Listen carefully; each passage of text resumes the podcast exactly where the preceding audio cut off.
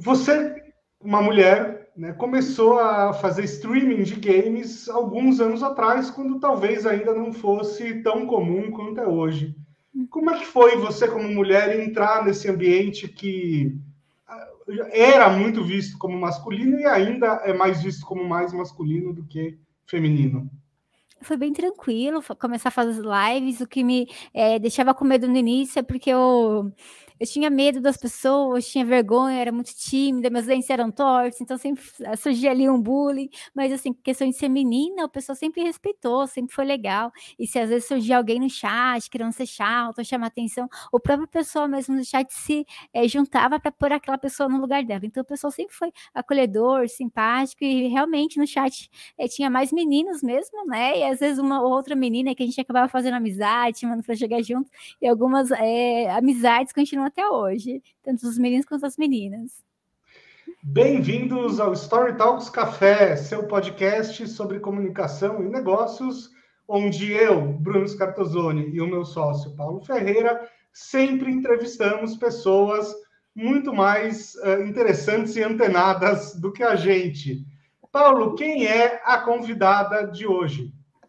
Nossa convidada de hoje é apresentadora de games e esportes eletrônicos. Foi streamer pela Falcol e Sport.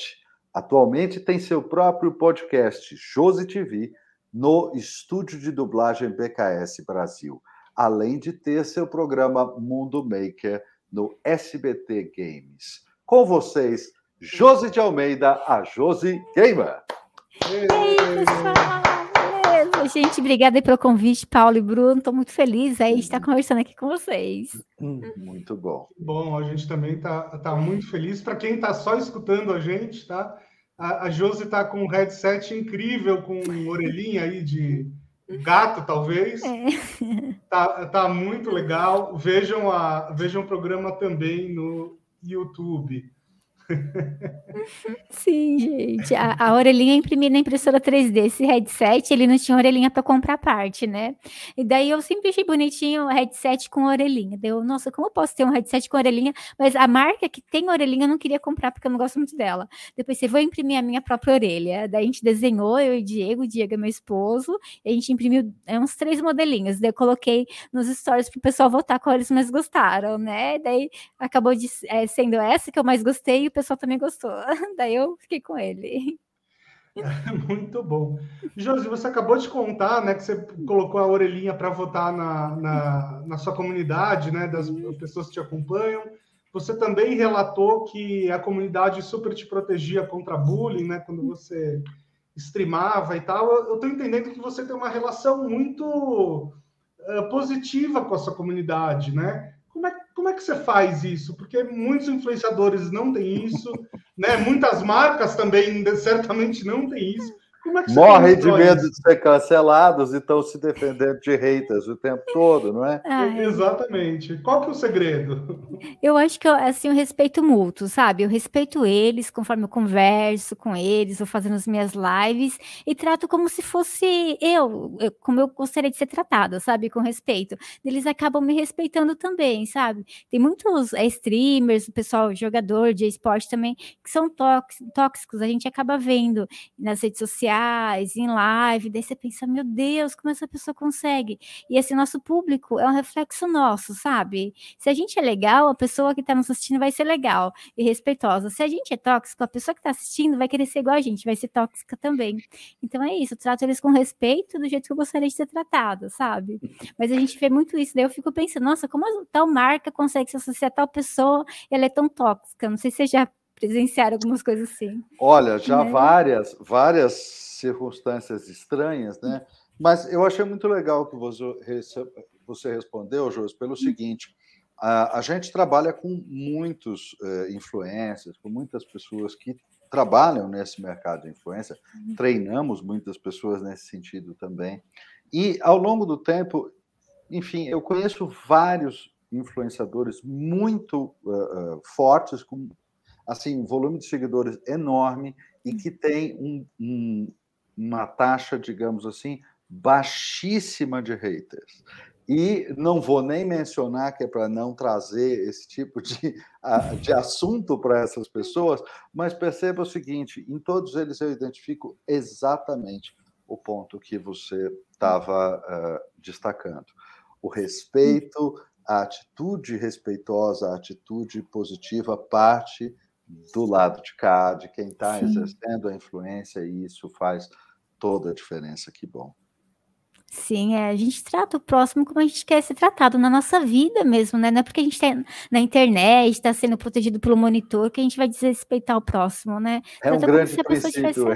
É... é... um grande princípio esse. O mundo seria melhor com mais gente entendendo esse princípio, sem né? dúvida. É, a gente torce para que todo mundo pense assim, né? Procure aí se encontrar, ser uma pessoa legal, porque vai fazer mais amizade, né? O que adianta a pessoa ser hater, tá lá xingando, se ela podia ser amigo, né? conversar, trocar uma ideia, às vezes produzir alguma coisa juntos, né? Jogar juntos, sei lá, né? Tem uma, tem uma frase que resume bem, bem curtinho isso, que é assim: gente bem resolvida não enche o saco. É, é basicamente gente isso. Gente feliz não enche o saco, é só isso. É, o resto é detalhe. É verdade, já ouvi isso também, é muito legal isso, é. né? Mas é verdade, né? se, se, você tá feliz, se a pessoa tá feliz, ela tá lá feliz, vivendo a vida dela, né? E tá tudo bem, né? Não vai encher o saco de ninguém, mas é bem isso mesmo. É. E acho que é outra coisa também, se você tá feliz e recebe um, um hate ali, você também ignora, deixa para lá, sabe? Tem um pouco disso também, porque né, se você está numa outra energia, você vai colocar mais lenha na fogueira, isso vai, enfim. É, você não tem que alimentar os haters, né? A pessoa tá ali, às vezes ela não tá tendo um dia legal, simplesmente ignora que as, pode ser que ela coloque a mão na consciência e pensa, meu Deus, o que eu fiz, né? E vai procurar ser uma pessoa legal, e o próprio chat mesmo vai ali dar uma lição de moral nela, né? Para ela ser uma pessoa melhor, né? Mas é isso, tem que ignorar e não, né? não se importar, né? Senão a gente não, não vive bem. Fantástico, é. fantástico. É, logo na, na, primeira pergunta, você contou para gente que uh, você tinha uma certa vergonha quando você começou a streamar, né? Porque Sim, você é. tinha, por causa do dente e outras é. coisas mais. Você acha que essa questão da, da. Vou fazer uma pergunta aqui que alguém pode me interpretar mal e me cancelar, mas eu vou fazer Não, sem incancelável, Bruno. Eu não sei, não, hein? Não sei, não. eu entendo o seu ponto de vista, Olha sabe? Só, eu entendo as coisas como você escreve, as questões, é... eu entendo o ponto de vista. É basta olhar, né? Assim, com olhar, assim, tipo, entendendo, sabe? É. O não, Diego está aqui pensando alguma coisa. Manda, manda um abraço para ele aí, manda um abraço. Põe ele na câmera, põe ele na câmera. Mandando um abraço. De vem cá falar um oi pro Bruno e pro Paulo. Ele tá, ele tá jogando LOL, gente. Voltou o ah, tá vício. Tá bom, tá bom. Eu desiciei, daí o Diego tem uma, uma horinha vaca, vou jogar LOL. Deu, ai, eu tô me segurando para não jogar, porque senão fica os dois. Diego, só para quem não sabe, né, que é marido da Josi e Sim. seu empresário também, né? Sim, ele me acompanha em tudo, a gente faz as coisas juntos, no Mundo Maker, no podcast, a gente sempre tá junto, sabe? Um cuidando do outro e correndo atrás também da parte profissional, né? Um dando força pro outro. Muito legal.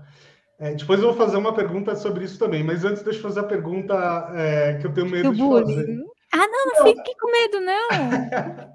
Não, é o seguinte, é, assim, é, é óbvio que por, ainda né, existe, existem menos mulheres que ocupam espaços públicos, né? Uhum. De palestras, de streaming de games, de uh, canais de YouTube e, e, por aí vai. É só ver que, por exemplo, hoje você tem um podcast e tem muitos poucos podcasts, digamos assim, liderados por mulheres, né? Tem você, tem o Vênus. É, tem prosa guiada. É, tem a prova guiada. É. Isso. Tem alguns, mas assim, é com certeza minoria ainda, né? Você acha que, claro que tem um milhão de questões culturais, aí a gente pode conjecturar muitas coisas, mas você acha que a questão da vaidade feminina é um, é um problema para a mulher se colocar nessa questão do palco? Olha, eu não sei, mas eu já ouvi falar, assim, que, não lembro quem comentou comigo, tipo, que a esposa tava lá, tava toda, tipo, mal arrumada, não mal arrumada, tava normal, mas assim, para fazer tal coisa, tipo, para aparecer em tal lugar, ela tinha que arrumar o cabelo, pintar a unha, fazer maquiagem. E eu penso assim, meu Deus, simplesmente vá, sabe? Não é assim, tipo, pra me sair de casa, eu preciso me produzir toda, seja você. Eu sou assim, tipo, eu só eu procuro não andar com roupa rasgada, né? Às vezes a gente tá em casa e fica, né, com roupa rasgada, é normal, né? Fica confortável. Tipo, ah, se eu vou fazer alguma coisa, eu ponho uma roupa melhorzinha e vou. Não tem aquela questão de tipo, ah, eu não posso ir hoje porque eu tenho que arrumar meu cabelo. Ai, meu Deus do céu, não pintei a unha. Mas eu acho que tem grande parte das mulheres que algumas pensam assim, sabe? E eu acho que assim também pelo fa fato dos podcasts, eu acho que as meninas não têm tanto interesse, sabe? Podcast, YouTube, essa parte mais tecnológica, eu acho que elas gostam mais de acompanhar e não, eu acho que é isso, acho que os meninos gostam mais de estar lá na parte prática, sabe? E algumas mulheres também gostam, mas a maioria gosta só de acompanhar. Eu acho que é isso talvez timidez, eu não sei, mas eu vejo isso até na esporte, né? A gente tem mais meninos jogando do que meninas, né? Daí seria legal ter times ali mistos, tal, mas acho que o menino ele se interessa mais por essa parte. Também não sei por quê. Pode ser que às vezes a pessoa sofra hater na internet, né? Daí fique difícil, né? Tipo, que nem eu com bullying foi difícil, meu dente era muito torto, daí todo mundo enchia meu saco, menina e menina, aí fazia memes, era horrível. Eu chorava, eu chorava, e na época é, eu não conseguia pagar um tratamento dentário, era uma coisa cara tal. Daí, por várias vezes eu pensei, não, vou parar. Daí eu pensei, ah, que nada, bloqueei as uhum. palavras-chave no YouTube, sabe, de dente. Então, tudo relacionado a dente era bloqueado no YouTube. E daí, se tinha alguma coisa, eu procurava não ver, porque aquilo me machucava bastante. Fiz meu tratamento, consegui uma parceria legal, porque na época eu não conseguia pagar. E eu até já recusei, tipo, teve o pessoal, era. Ai, eu não lembro que faz, que cuida também do Desimpedidos, mas era da parte de games, eu esqueci o nome. Eles me convidaram, Fatality, eles me convidaram para participar de um quadro. Daí eu pensei, meu Deus, se eu for, todo mundo vai começar a me zoar por causa do meu dente é todo torto, é feio, e vão começar a fazer meme meu. Então eu pensei assim, vou colocar aparelho primeiro, daí depois eu vou. Daí depois disso já tinha passado um ano, né? Eu já não era mais interessante e tal, já tinha perdido a oportunidade. É, acho que já tinha até passado o programa deles tal, né? Já é, existiu, daí já parou, sei lá o que aconteceu. Mas eu acho que às vezes a gente fica pensando que nem eu, na parte do dente. Tipo, eu não vou fazer tal coisa. Olha, eu, eu falei que as meninas ficam pensando no cabelo, né? Tipo, se arrumar, olha, eu com dente, eu não fui por causa do dente. Mas é uma coisa que agora pensando, né, é entendível se a gente não se sente bem, né? Tipo, ai, ah, me zoar. Uhum. Daí é ruim estar no lugar que você acha, mas se eu pudesse voltar atrás, eu iria. Porque ah, é uma zoação, assim, tipo, eu já ia começar o tratamento mesmo, sei lá, eu deixei de fazer algumas coisas que talvez eu tivesse uma, um network maior, um, conhecesse mais gente, sabe? Eu deixei ah, mas, essa oportunidade. Mas pelo que você contou aqui pra gente também, é, uhum. embora isso te incomodasse bastante, é uhum. é isso que você está falando, mas apesar disso, você foi em frente, você seguiu, você não parou. Então, isso, é. claro, fez toda a diferença. E para você que está só escutando isso aqui no podcast, dá um pulinho depois no YouTube para você ver que lindos são os dentes da Josi Gamer hoje. Porque assim, você fica ouvindo como se fosse um problema hoje em dia. Eu não conhecia a Josi antes e olha, tudo perfeito. É, verdade, dá, Era dá muito o, torto, o, gente. Era dá o contato torto. aí do, de quem fez o tratamento, porque ó, funcionou perfeito. Sensacional. Aparelho resolveu que, meu Deus do céu, achava que era irre, irresolvível, sei lá se existe essa palavra, mas, é, mas foi muito bom tá, o tratamento. Mas é isso, né? Às vezes a gente deixa de fazer alguma coisa por medo né, do que os outros vão pensar. Isso é a pior coisa que pode nos acontecer. E eu tava ali no meu YouTube, tava na minha bolha, comentário bloqueado, tipo, tudo relacionado relacionado a dente, nada aparecia, e eu me sentia mais confortável. Lógico, quando passava alguma coisa no Facebook e tal. Até um dia eu fiz um testão no Facebook, né? Falando sobre isso, tipo, que eu não conseguia pagar o tratamento, que era difícil, estava começando o canal tal. É, na época, né, é, eu fiz a, acho que essa postagem, quando eu tinha começado o tratamento, eu não me lembro, ou ia começar alguma coisa assim. E daí o pessoal me apoiou, falou: Nossa, Josi, nunca vi por esse lado, sabe? Que tipo, é uma coisa cara, não dá pra gente de uma hora para outra, ah, vou colocar aparelho, tem que pagar ali sempre, não é uma coisa barata. Na época eu não estava em condições. Daí muitas pessoas me protegiam depois daquela postagem. Eu fiz aquela postagem com lágrimas no olho, chorando, que eu não aguentava mais os haters. Daí, nossa, se eu soubesse, eu tinha falado isso antes, né? O que eu pensava e o que eu sentia, né? Somos seres humanos. Daí foi isso, gente. Mas eu entendo as meninas que são vaidosas, que às vezes ficam com medo de fazer alguma coisa, né? E até mesmo os rapazes, né? Tipo, ai, não cortei o cabelo, deixa eu pôr o boné, né? Existe isso, né? Tanto os meninos quanto as meninas. Não, preciso, preciso confessar uma coisa para vocês. Eu, eu não gosto do meu cabelo curto, né? Eu gosto dele comprido, mas não gosto curto. E toda vez. E outro dia eu tinha que ir no barbeiro e tal, porque já estava ficando grande demais. E eu fiquei calculando assim, não, peraí, quando é que eu vou no barbeiro? Assim, eu preciso ir no barbeiro e aí precisa dar um tempo até eu gravar alguma coisa em vídeo. Eu fiquei fazendo esse cálculo mental até encontrar o momento certo de ir. Então, é verdade, existe essa questão também para os homens. Seres humanos. É, é a gente fica pensando, não importa, né? Ninguém tá se importando, mas a gente fica com aquele negócio na cabeça, né? E pra gente é tudo, no momento, assim, né? É. Inclusive tem um dado curioso, né? Que o, o, assim, teve um aumento grande de cirurgias plásticas e coisas do tipo durante a pandemia, porque é as pessoas verdade. começaram a se olhar mais na câmera, né? E se reparar é. mais. Muito curioso é. isso. É verdade. Eu vi uma fotinha outro dia de vários rapazes. Eu não lembro qual é o lugar, Turquia, sei lá que os rapazes vão para fazer implante capilar, que é mais barato. Deram uma foto de o pessoal voltando do implante, era dentro de um avião e todo mundo, sabe, com o cabelo recém-implantado. Daí tava aqueles parecia graminha assim, tipo tudo vermelhinho. De tiraram a foto de trás. Olha, né?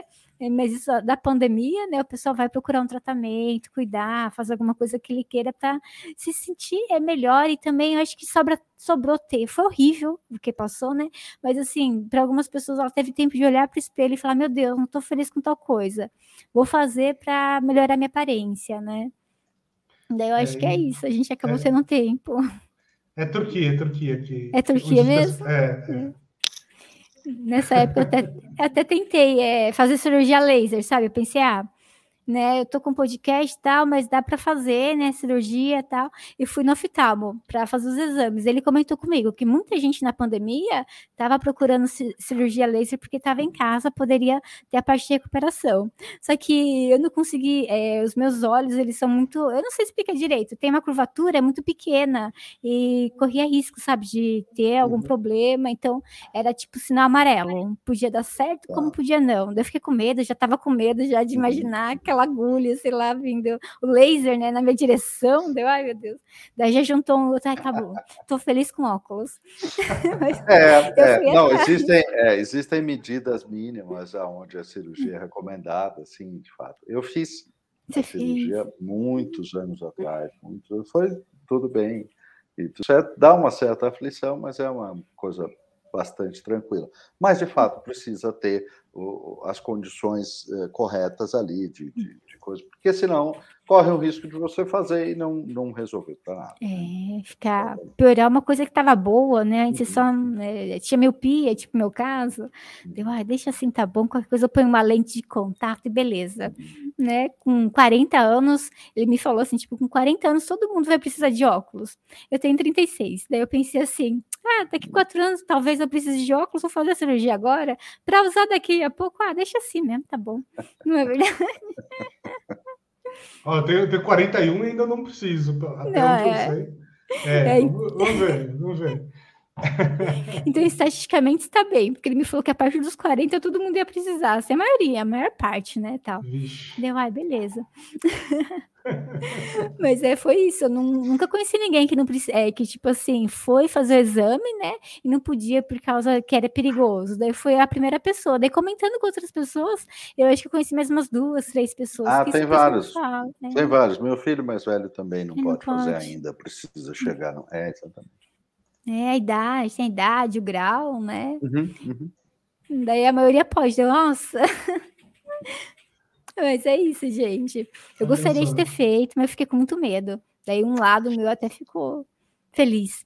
Eu... Ah, olha, Josi, eu vou contar uma coisa aqui para você e, e, e também para a nossa audiência. Muitas vezes a gente é, tem um sugere, né? A gente, eu digo eu e o Bruno, a gente sugere um convidado que o outro não tem necessariamente muito conhecimento ou muito, muita intimidade com o assunto. E aqui Hoje é bem este o fato, né? O Bruno sugeriu a entrevista, eu falei, ótimo, legal, mas assim, eu sou o outsider aqui quando se fala de games, né? Eu olho esse universo de fora, não, não, não participo dele, mas eu acho que justamente isso é legal. Aí tem uma troca de pessoas que fazem parte desse universo, que o Bruno com certeza faz, e ao mesmo tempo tem um olhar é, que é de, de fora disso, né? Então isso representa talvez mais ricamente para o nosso público que vai escutar a gente aqui também. Sim, gente, é, fazendo os podcasts, eu antes no início, até o final do ano passado, eu eu focava muito em saber sobre a pessoa, sobre a vida da pessoa, essas coisas. Daí, no início do ano, eu pensei assim, nossa, vamos mudar, conversar, tipo, aleatoriamente, o que vem na cabeça, sabe? E fica mais gostoso, porque, assim, não é todo mundo que a gente tem tempo de estudar, de saber sobre a pessoa. E daí, na hora que inicia o papo, ela fala um pouquinho e o assunto vai embora, sabe? Fica mais gostoso, acho mais enriquecedor, porque acaba falando de atualidades, né? O que está acontecendo hoje em dia. Tipo, ah, sei lá, o tapa do Smith, ou outra coisa, guerra da Ucrânia. Não é verdade, o assunto vai embora. Daí fica, tipo, pensamentos que, é, tipo, pode passar 10 anos, né? Mas a pessoa vai falar, nossa, a pessoa achava tal coisa sobre tal assunto, é, essa época, sabe? Anos atrás. Eu achei que ficou interessante, porque não dá tempo mesmo, né? Às vezes a gente gosta da pessoa, mas daí é tanta coisa que a pessoa faz e fala, meu Deus do céu, e agora, né? É. Aí deixa o assunto ir embora, que é gostoso. Deixa eu aproveitar então que você trouxe a questão do podcast, né? Como é que foi para você essa transição da, da Josi Gamer para Josi Podcaster? De onde veio essa ideia de, de assumir esse novo papel? Então, nossa, eu fazia live, né? Tava tranquila na minha casa todos os dias, na minha zona de conforto, né? Ganhando meu dinheiro e tava lá. E na época da pandemia foi uma época horrível, mas é, a gente trabalha com internet, né? Daí tava andando mais ou menos, né? Tinha os eventos presenciais e tudo. Daí, para mim sair do podcast, eu sempre quis fazer, achei muito legal o Flow, o Vênus, as meninas, é, o Igor, o Monark começando, né? Mas eu pensei assim, nossa, para ter uma estrutura tal em casa não dá para fazer. Eu moro em Jundiaí, interior interior, qual convidado vai querer sair de São Paulo para vir no interior, né? Vai demorar muito. Daí eu guardei isso comigo, né? Porque eu pensei assim, ah, é uma coisa cara, além né, da. É, do que eu posso fazer, né? Talvez eu não consiga. Daí, uma vez indo para São Paulo, o Diego estava dirigindo, né? A gente estava indo no, no, serviço, no job. Daí eu estava ouvindo Queen, Don't Stop Me Now. Daí, quando eu ouço essa música, gente, dá uma felicidade e eu fico muito alegre. Daí, aí eu, eu mandei uma mensagem pro Flow, pro Instagram. Ainda bem que eles não viram, depois eu paguei. Eu mandei assim: quando vocês vão me chamar pro podcast, né? Me autoconvidando, foi horrível, eu sinto vergonha desse momento, gente. Não falei nada pro Diego, porque assim, se eu falasse, o Diego ia falar: Nossa, Jesus, como você é tonta. E tudo bem, a gente foi para São Paulo, voltamos, a noite deitado na cama, né? Daí eu falei pro Didi, você não acredita de que eu fiz? Daí o Diego me falou, Josi, o que você fez, Josi, o que você aprontou? Daí, ai, Didi, eu mandei mensagem pro Flow, perguntando quando eles iam me convidar, eu tô com vergonha. Daí o Diego falou, Josi, você é tonta. Deu, ai, eu sou. Daí ele falou assim, Josi, você não quer começar o seu podcast? Deu, claro que eu quero, mas como? Né? É caro em casa, não tem como, ninguém vai vir. Ele conversou com o pessoal da BKS, ele já tinha uma amizade lá com o pessoal do estúdio da BKS, estúdio de dublagem. O pessoal achou um projeto legal, tal e falaram para mim quando quiser começar para me começar. Daí, nossa, eu fiquei muito feliz, meu coração saía assim pela boca, meu Deus, eu vou fazer o que eu quero. E mas as minhas lives, tipo, tá dando certo meu trabalho, eu ganho dinheiro com isso, podcast é uma coisa nova. E eu vou começar do zero, né? Eu não vou conseguir levar os patrocinadores aqui para lá, talvez eles não queiram.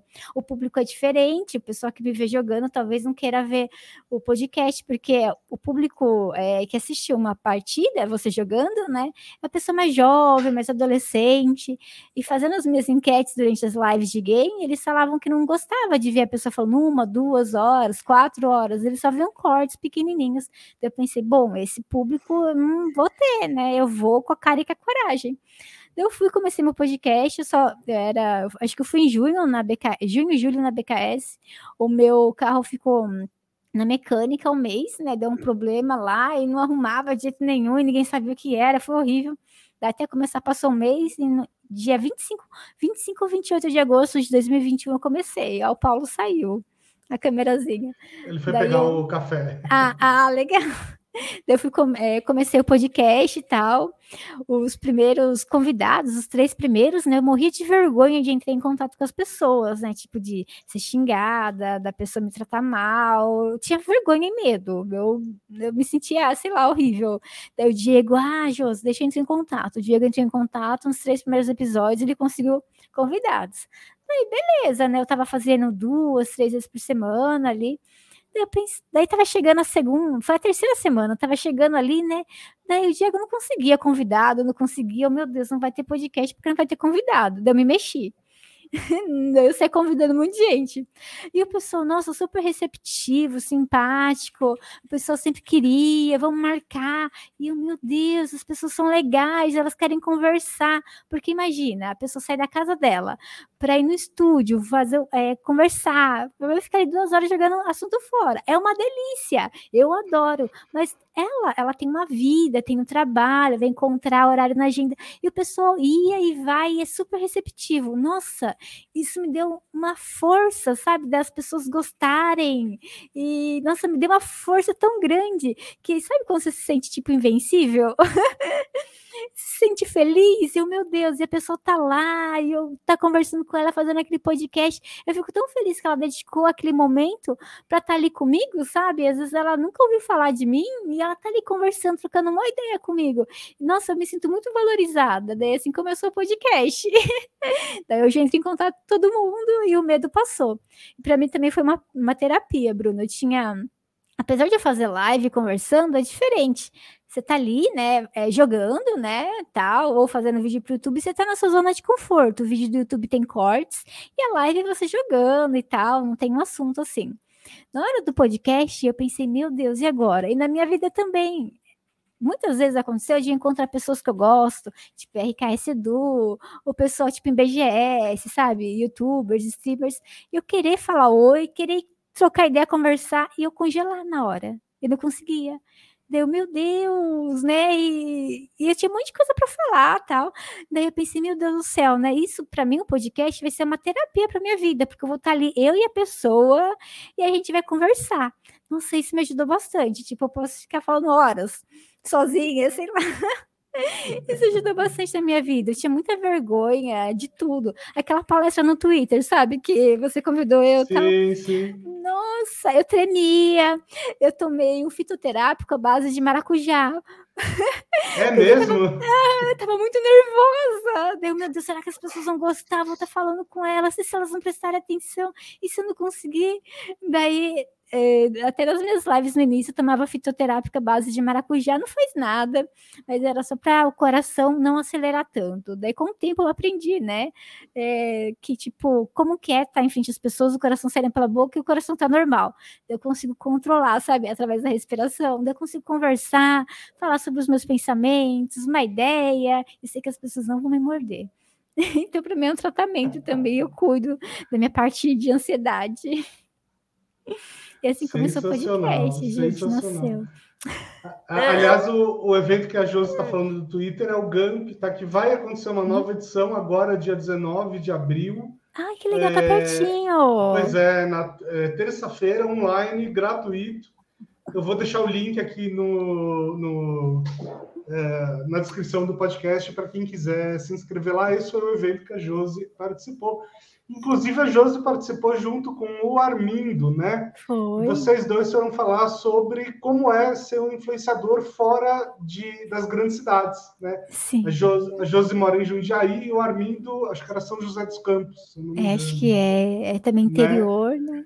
É, é, interior. Como é, como é que foi isso, Josi? Como é que foi é, é aparecer para o Brasil de um lugar que, enfim, não é o lugar mais normal, né? De onde as pessoas é. aparece. Deveria ser, né? Mas, enfim, ainda existe essa coisa, né? Fulano é de São Paulo, é do Rio Tem. e tal, e acaba tendo mais chances. Como é que, como é que foi? É, às vezes a pessoa pensa, ah, tipo, na minha bilta eu coloco São Paulo, São Paulo, porque às vezes a pessoa pensa, ah, Jundiaí, a pessoa não vai querer se deslocar até São Paulo, vai achar demorado, vai ficar caro para ela, então não vou contratar. Mas é do lado, tipo, é uma horinha, é bem rápido, e é só é, rodovia, né? Então eu coloco lá São Paulo, São Paulo, e o pessoal tem é, passado, né, esse, é, achar que é muito longe, porque eu pega e fala, né? Às vezes estou conversando com uma pessoa, a pessoa, nossa, mas você é de Jundiaí é longe. Eu falo, não, fique tranquila, porque às vezes o trânsito dentro de São Paulo é pior, né? Porque você vai andar pouco, trajeto pequeno, Sem né? dúvida. né? É. Vai demorar é. uma hora. Eu não, vou estar ali na rodovia 120 por hora, indo embora. E aproveito para ver a paisagem, conversar o Spotify, o podcast de vocês, né? Vai aproveitando, né? Mas assim, tipo, de contratar porque é de longe, eu não lembro se já teve isso, mas eu tenho receio, então eu coloco São Paulo, São Paulo, porque eu tenho medo da pessoa pensar, ai, gente, é muito longe. Mas não é nada, eu tô lá todo mas, dia praticamente. Mas, Josi, você sabe que isso é uma coisa que acontece com muita gente aqui, né? Aqui em São Paulo, uhum. mas não é uma coisa exclusivamente de São Paulo é, em Nova York acontece uma coisa muitíssimo parecida. Porque, enfim, Nova York tem cinco boroughs, né, cinco divisões diferentes, e se a pessoa morar muito, é, muito longe e tudo, é, é, vai, se ela colocar lá o, o que a, o ponto de origem é muito longe, as pessoas às vezes não vão identificar, não vão saber exatamente do que estão falando. Então, uh, os nova-iorquinos também respondem Nova York para tudo, assim como as pessoas em volta de São Paulo respondem São Paulo para tudo. E eu, no caso, hoje não moro mais em São Paulo, eu moro em Mariporã, mas é na divisa de São Paulo. E é isso, normal. Muita gente faz isso até para evitar uh, essa confusão que você estava falando. E cá entre nós, existem lugares em São Paulo que ficam a uma distância do centro da cidade, porque São Paulo é gigantesca, que até é município de São Paulo, mas está mais longe do que alguns lugares que não são. Ah, é, tem é lugar muito, muito longe. É, claro. tem, tem, muito longe. Daí, às vezes, pega horário de pico, aquele monte de carro, você fala, meu Deus do céu, né? Tem que atravessar a cidade, uhum. vai ficar tipo duas horas preso no trânsito.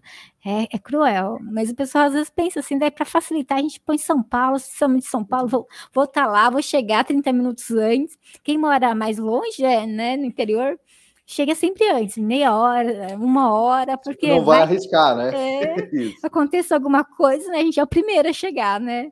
Daí a pessoa, nossa, você chega lá, você já tá aqui? Ah, já, já, já, já cheguei, já tô familiarizado com tudo. Aí você vem assim. Teve outro evento também do Twitter, Bruno. Teve um que acho que foi dentro do próprio Twitter, que daí a gente apresentou para com, com o Sherald, falou? Foi Cher, ah, foi Cher, o Diego tá falando do evento, que a gente apresentou, eu apresentei, tinha um PowerPoint para as marcas, né? É, que às vezes a, as marcas achavam que, tipo, elas podiam no YouTube, no Instagram e no Twitter colocar a mesma postagem, tipo, contratou influenciador. Uhum, vai, uhum. vai colocar a mesma. Daí eu fui lá e falei para eles: não, gente, é legal a gente colocar diferente, porque assim vai é, divulgar a sua marca, o seu produto de outras formas. E a pessoa que já viu, tipo, no Instagram, vai ver uma outra postagem no Twitter, no Facebook, vai ver um vídeo no YouTube, e são coisas diferentes. Senão, se ela já viu, tipo, no Instagram, e eu postei nas outras redes sociais a mesma coisa, eles vão pensar assim, tipo é, por que eu tô curtindo essa foto? Se ela já postou antes, sabe? Então é conteúdos diferentes. Acho que foi Share o nome do evento, foi bem legal. Foi nesse que eu tomei sinto calma. É, teve, teve uma, uma, um momento aí que você falou dessa migração das lives para o podcast, essa coisa toda, que a, a princípio, pelo menos, você havia identificado que o público seria diferente. Uhum. É, e aí eu te pergunto hoje, né, já tendo vivido isso, o público é diferente mesmo? É um monte de gente que estava na live e acabou seguindo você para o podcast. Como é que foi essa, essa transição aí? Qual é a realidade hoje? O pessoal é diferente mesmo. Hum. Tinha bastante gente, tipo, na faixa etária de 12 a 18 anos, que está em fase de estudo, de escola. Eu, por causa da pandemia, estava estudando online, acabava acompanhando as lives e tal. E o ano passado ainda estava meio, né, nas coisas online, mas o pessoal ele é mais jovem ele quer jogar. Tipo, às tá. vezes vai ou colocar o seu podcast ali, sabe? Vai ficar ouvindo, mas vai estar tá jogando, não vai interagir no chat. Então você não sabe se a uhum. pessoa tá lá realmente. Eu acredito que essa parte é a menor, porque é, sempre que o pessoal acompanha a gente há bastante tempo, eles fazem questão de mostrar, tipo, Josi, tô aqui, te acompanho desde tal, lembro das suas lives, de jogando, que saudade. Sempre eles comentam alguma coisa. Eu acredito que é um público novo que foi é, acompanhar um podcast no YouTube. Eu acabei utilizando meu canal, né, que já era de jogos. Uhum. Ele é um canal de 2013, comecei jogando Battlefield, LOL, ele ficou um tempo parado, Eu pensei, ah, vou começar um canal novo, mas ai, já tinha ali o pessoal, daí vários amigos nossos, né, que trabalham com marcas tal, eles falaram, Josi, você vai 300 mil pessoas, né, começar do zero. Pois é, é, é então, continua, às vezes vai perder um pouquinho no início, mas depois acaba equilibrando. E realmente, depois de um tempo, acabou equilibrando e o pessoal acha legal, começa a receber notificação, curte podcast, porque é um público no YouTube que está comigo, que tipo é de 2013. Eles envelheceram junto comigo, pararam de jogar junto comigo, sabe? Muitos que pararam de acompanhar na época dos jogos, voltaram agora, porque falaram, ai, que legal que você não está mais jogando, né? Eu já estou em outra época Josi, também. Me... Não, não, me conta isso que eu não consegui entender como é que acontece esse negócio. Como eu disse, eu sou outsider nesse mundo de games, mas que negócio é esse de parar de jogar? Como é que é isso? Que joga e depois para de jogar? Como assim? Não, é que assim, eu, eu jogava um jogo que, chamava, que chama League of Legends. Sim. Eu joguei ele desde 2013, que é o LoL. Daí eu fiquei jogando ele até acho que 2019, outubro de 2019. Teve o aniversário da Riot de 10 anos, né? Fui convidada, foi muito legal. Daí cheguei lá no evento, tava lá e eu, nossa, legal, eu gosto do League of Legends, tô aqui, mas sabe quando você quer mais? Tipo, eu gosto do jogo, mas eu não sou apenas o League of Legends. Eu sou uma pessoa pensante, eu quero discutir outros assuntos, eu gosto de jogar também, mas eu quero conversar sobre outras coisas, quero jogar outros jogos, porque assim, tem uma coisa assim, tipo, eu fiz vídeos de, de LOL, né, praticamente a vida toda do canal. Eu tentava trazer Fortnite e o pessoal não gostava, porque é totalmente diferente, sabe? E eu queria conversar sobre os outros assuntos também. Então, daí eu comecei a fazer lives na Twitch e tal, e naquela época eu parei de jogar LOL, não joguei mais, comecei a jogar. Daí foi um outro erro que eu acho que eu fiz, porque no meu ponto de vista hoje, eu acho que é ruim quando a gente, tipo, joga um jogo no YouTube ou joga um único jogo na Twitch, porque, assim, marcas vão querer entrar em contato com você para você jogar os jogos dela jogo indie, jogo novo, sei lá, Sonic, algum jogo novo que tá lançando. Aí, se o seu público vai estar tão habituado àquele único jogo que você joga, que na hora que você começar o jogo novo, eles vão sair. Pode ser o melhor jogo do mundo. Eles vão sair porque eles querem ver, tipo, Fortnite ou LoL, que você jogou a vida inteira. Eu cometi o um erro com LoL, depois o um erro com Fortnite. Agora eu saio dos jogos. Eu continuo jogando Fortnite, fora das lives, eu quero voltar com a minha Twitch, mas jogando vários jogos, sabe? De pai, um dia cada um, pra não ter. ficar amarrada com um jogo só. Até é ruim isso quando a gente é chamada para evento, tipo, você ficar taxada como a menina do LoL, a menina do Fortnite, sabe? É, te identificam pelo jogo. E, tipo, você é mais que um jogo, sabe? Você faz outras coisas da vida, fala sobre os outros assuntos. Eu entendi, acho que isso. Total. Não, e eu entendi total por causa de um, de um paralelo aqui, uhum. de um mundo que, que eu conheço muito bem, do qual eu faço parte, que é o mundo da música. Né? Os artistas, em geral, eles vivem um sofrimento parecido com esse que você está dizendo. Eles gravam um álbum ou gravam um single, lançam uma faixa que faz muito sucesso e as pessoas gostam daquilo, daquele álbum. E o artista continua crescendo, ele continua evoluindo, ele quer mudar, ele já fez aquilo. Então, é claro que ele não quer necessariamente fazer só aquilo, ele quer ir adiante. E aí ele lança outra coisa e o público não vai com ele, não ouve. Né? É, a pessoa não quer mais ouvir aquilo, é, a pessoa quer resgatar a memória nostálgica. Isso é muito Isso. bom, mas a gente é um ser humano que tem constante mudança. Aquela foi uma época, foi muito boa, deu muito valor, me trouxe muitas coisas, conheci muitas pessoas também.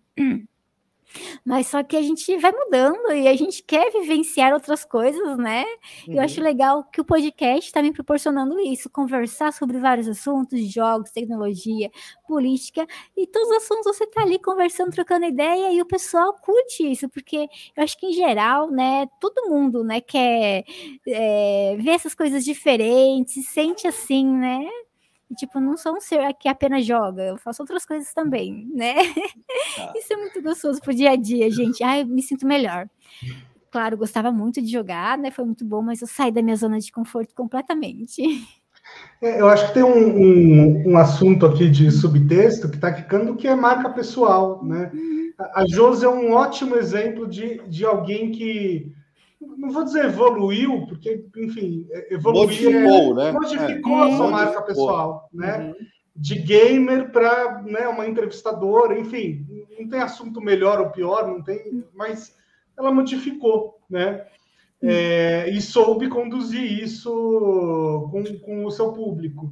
E isso é muito legal porque a, é, a, gente tem um curso sobre presença digital que chama Avatar, e às vezes as, as pessoas fazem exatamente essa pergunta, né? Elas falam assim: Pô, o algoritmo, a, a, o algoritmo de qualquer rede, basicamente, uhum. acaba me forçando a sempre falar das mesmas coisas para ter o melhor resultado. Uhum. Mas eu gosto de, sei lá, três coisas diferentes. Sim. Ou às vezes eu quero falar sobre alguma coisa que não tem nada a ver e tal. Como é que você lida com isso? Não? Que dica que você daria para essas pessoas? Vai e faz, gente. que, né, assim, tipo, lá no meu início, eu comecei, eu fiz faculdade de enfermagem, trabalhei no atendimento hospitalar, organizei cursos, é, eu fazia propaganda dos cursos, eu e Diego pelo Orkut, gente. Sabe Uau. aquelas. É, é, sabe aquelas comunidades de poder acordar cedo? E os cursos eram aqui em Jundiaí. A gente organizava os cursos, na época a gente era estudante de enfermagem, contratávamos né, instrutores graduados, alguns deles foram nossos professores, e a gente trabalhava com toda a organização. Daí tinha aquela, tipo, comunidade, eu dei acordar cedo. O Diego descobriu que, tipo, era uma falha no sistema. Se você colocasse, eu não lembro qual palavra era, mas assim, uma Compose na URL, né, acho que era no início, no final, não sei, abria para você mandar mensagem para todo mundo da comunidade. E você não precisava ser dono, que na época só o dono fazia isso. E a gente mandava para milhões de pessoas, era muito legal. Daí o telefone começava a tocar e o pessoal se matriculando para o curso. Naquela época, eu acho que era em 2008, mais ou menos, tipo, a internet estava começando e as pessoas, a gente estava falando esses dias, eu digo, nossa, o pessoal vinha de longe, vinha da Bahia, tinha gente de Portugal, gente de São Paulo também, o pessoal vinha de longe fazer e assim, eles iam curso, via fotos dos treinamentos na internet que a gente tinha no Orkut, as fotos, vídeos no YouTube e falavam, nossa, eu quero fazer parte disso. E vinham, era o final de semana que tinha um treinamento, e o pessoal fazia depósito, chegava, conhecia a gente, e eu, nossa, que legal, a gente, eu e o Diego, né, a gente tava falando, nossa, a gente é, carpiu, né, esse início, a gente trabalhou é, com a internet, no início que as pessoas falavam assim, tipo, não vai dar em nada isso, né? As pessoas não sabiam usar. E eu fico pensando, nossa, a gente devia ter feito uma agência de marketing, trabalhado com isso. né? Se a gente pudesse voltar atrás, é tantas outras decisões, mas foi uma época tão legal. Mas eu vou diferente. te falar que, que eu achei impressionante isso que eu estava contando mesmo, porque assim, eu estava lá no Orkut também. É. Mas em nenhum momento eu hum. imaginei que as pessoas estavam conseguindo, lá naquela época, no Orkut, fazer tudo isso que vocês fizeram. Não tinha ideia disso, não. Realmente. Estava conseguindo trabalhar, né? É, captar pessoas. A gente, a gente deu treinamento para a CCR, para Petrobras, tudo através do Orkut. Eu acredito que foi pelo Orkut, que eles viram, né? Acho que uhum. alguém que trabalha era, o Diego falou assim, aquele salário, já não lembro mais, mas eles comentaram daí, quando contrataram o treinamento. Incrível isso. E daí chegavam pessoas, assim, totalmente, né, distantes, diferentes. Tinha treinamento aeromédico, a gente alugava um helicóptero, daí os instrutores iam lá, davam aula, o helicóptero ficava no chão.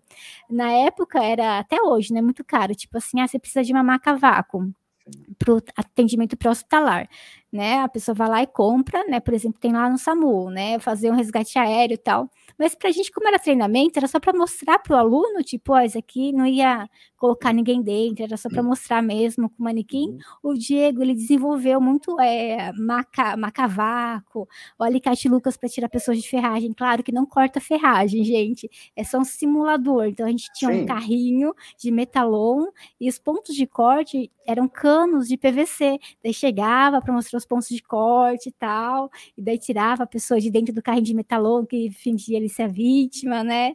E ele fez isso, e eu lembro que, tipo assim, eu fiquei, meu Deus, a gente ia comprar esse alicate Lucas, né? Que é um simulador de um amigo nosso, né? Hoje ele é falecido, mas ele trabalhava na CCR. Ele fez para ele então esse alicate, estava nos treinamentos dele. A gente acabou fazendo curso com ele, conhecemos ele, daí a gente começou a organizar o nosso próprio treinamento. Daí ele ficou de fazer, a gente pagou tal para ele fazer esse alicate Lucas pra gente, mas esse amigo nosso, ele era conhecido por ser muito enrolado. Eu falei pro Di, Di, vai chegar na hora, ele não vai estar tá com o negócio pronto. Porque sempre chegava atrasado, é uma ótima pessoa, um amor. Mas é, era enrolado. Daí, nossa, chegou tipo na semana, esse amigo nosso não entregou. O Diego começou a fazer o cálculo, nem sei como faz, eu só vi o Diego lá no computador desenhando as lâminas, não sei o que, fomos num lugar de aço para cortar, e o Diego fez. Eu tava com o coração na mão, tipo, a minha parte era conseguir as pessoas fazer a propaganda no Orkut, mas esse negócio de construir um equipamento para dar treinamento, né? Daí eu ficava em cargo do Diego, eu só passava... Dureza, isso, hein? É, acompanhando noites e noites. Dureza nossa. isso, é. é. Mas foi uma Heróico. época muito legal. É. E daí a gente muda, a gente já teve loja também de modelismo, eu e o Diego é, carrinho de controle remoto, aviãozinho. E é legal por isso, a, a, vida dá vários loopings, né? Que a gente não imagina. E a gente faz tantas coisas, a gente é tantas coisas, que quando a gente se vê, tipo, só jogando, só fazendo uma coisa, você pensa, meu Deus do céu, eu já fiz tantas coisas, eu quero fazer mais. Daí, na, na época da loja, a gente foi de 2010 a 2013. A gente trabalhava, era eu e ele na loja, né? Trabalhava com venda tal, carrinho de controle remoto, avião era bem legal. Mas aí teve um dia que teve um cliente, ele fez uma compra alta lá, daí ele ligou no cartão de crédito dele, falou que não reconhecia a compra tal, chama, chama chargeback. O gerente não sabia o que, que era, o gerente começou a sair da conta, o dinheiro saía, saía, até descobrir, já tinha, estava no negativo, e a gente estava pagando fornecedor, né? Porque ele comprava, a gente comprava do fornecedor, entregava para ele e ia pagando o fornecedor. Foi horrível. Daí a gente acabou falindo, fechando tal, né? Ficamos com todas as dívidas para saldar. Daí eu comecei com o YouTube, que foi em 2013. Comecei com o YouTube para sabe, eu jogava para me sentir melhor, tipo, tava na, estava procurando emprego, estava triste, daí eu, o YouTube me ajudava a esparecer. Eu jogava as minhas partidas tanto de Battlefield quanto de LoL e postava meus vídeos na internet. Daí foi quando surgiu o canal de uma coisa ruim, que talvez se não tivesse acontecido, eu não estaria no YouTube. Um amigo me falou isso esses dias. Tipo, Josi, do Standing Play. Ele foi no podcast, terminou, Daí a gente tava conversando, eu tava contando pra ele minha história, né? Dele, nossa, Ju, você percebeu que se não fosse isso acontecer, você fechar a loja, e talvez você nunca tivesse canal do YouTube, né? Deu, nossa, é verdade. Talvez não estaria hoje com podcast, não fosse pro SBT, não conhecesse vocês, Paulo e o Bruno, né? Umas coisas assim que minha vontade com a loja era ficar velhinha atrás do balcão, sabe? Tipo uma Casa Bahia, mas só que uma loja só. Era a minha vontade. E eu tava feliz com aquilo. E o mundo dá umas voltas, né? Que a gente pensa, meu Deus. Impressionante. É, as, é. as boas histórias vêm sempre dos perrengues, né? Vem dos perrengues, sempre, das noites mais bonitas. É. Daí fiquei marcado. muito, muito legal sua história. E e, e Josi, entrando na, agora entrando na sua vida pessoal, momento sensacionalista aqui. É, todos esses empreendimentos que você fez com o Diego, você já era namorada ou casada com ele? Sim, a gente começou a namorar. Eu tinha 17 ele tinha 18 anos. Foi no colegial. A gente estava no terceiro colegial. Eu já conheci ele desde os meus 15 anos, né? Que era no primeiro colegial. Tal. A gente era amigo. Daí a gente começou a namorar no terceiro. Daí chegou na época da faculdade, a gente começou a fazer fisioterapia junto, faculdade de fisioterapia. A gente fez seis meses, daí a gente conheceu esse rapaz, que era o, o João, que dava treinamento de atendimento para hospitalar. Daí a gente foi fazer o curso dele. E na época eu tava passando uma novela Não, acho que era na Globo que tinha bombeiros tal. Daí ia fazer o treinamento, né, de resgate, atendimento para hospitalar para trabalhar no bombeiro, para prestar prova e trabalhar no bombeiro. Mas ele precisava do conhecimento de atendimento para hospitalar e era o único lugar em Jundiaí que tinha. Ele ia fazer. Eu não me interessei muito. Daí eu, ah, tá bom, vai. Daí, né, minha mãe começou a me encher o saco. Ai, Josi, da que vai ser bombeiro, das meninas vão ficar, nossa, que morena, não sei o quê, do bombeiro, ah, me encheu o saco. Daí eu falando que as meninas iam ficar dando em cima do Diego se ele entrasse no bombeiro e tal. Daí eu pensei, ah, quer saber de uma coisa? Vou fazer esse treinamento junto. Se tiver concurso pro bombeiro, eu vou prestar também, vai que eu passe. Daí a gente fez o treinamento com esse rapaz, que era João, foi muito legal, aprendi muitas noções de atendimento hospitalar, né? Então, eu era, eu era estudante de fisioterapia, eu vi que, tipo, fazendo curso de fisioterapia, terminando, me formando, eu não ia conseguir trabalhar na ambulância, no SAMU, SAMU acho que ia nem estava sendo implantado ainda, acho que era só ambulâncias de prefeitura, eu acho que ia começar ainda no futuro.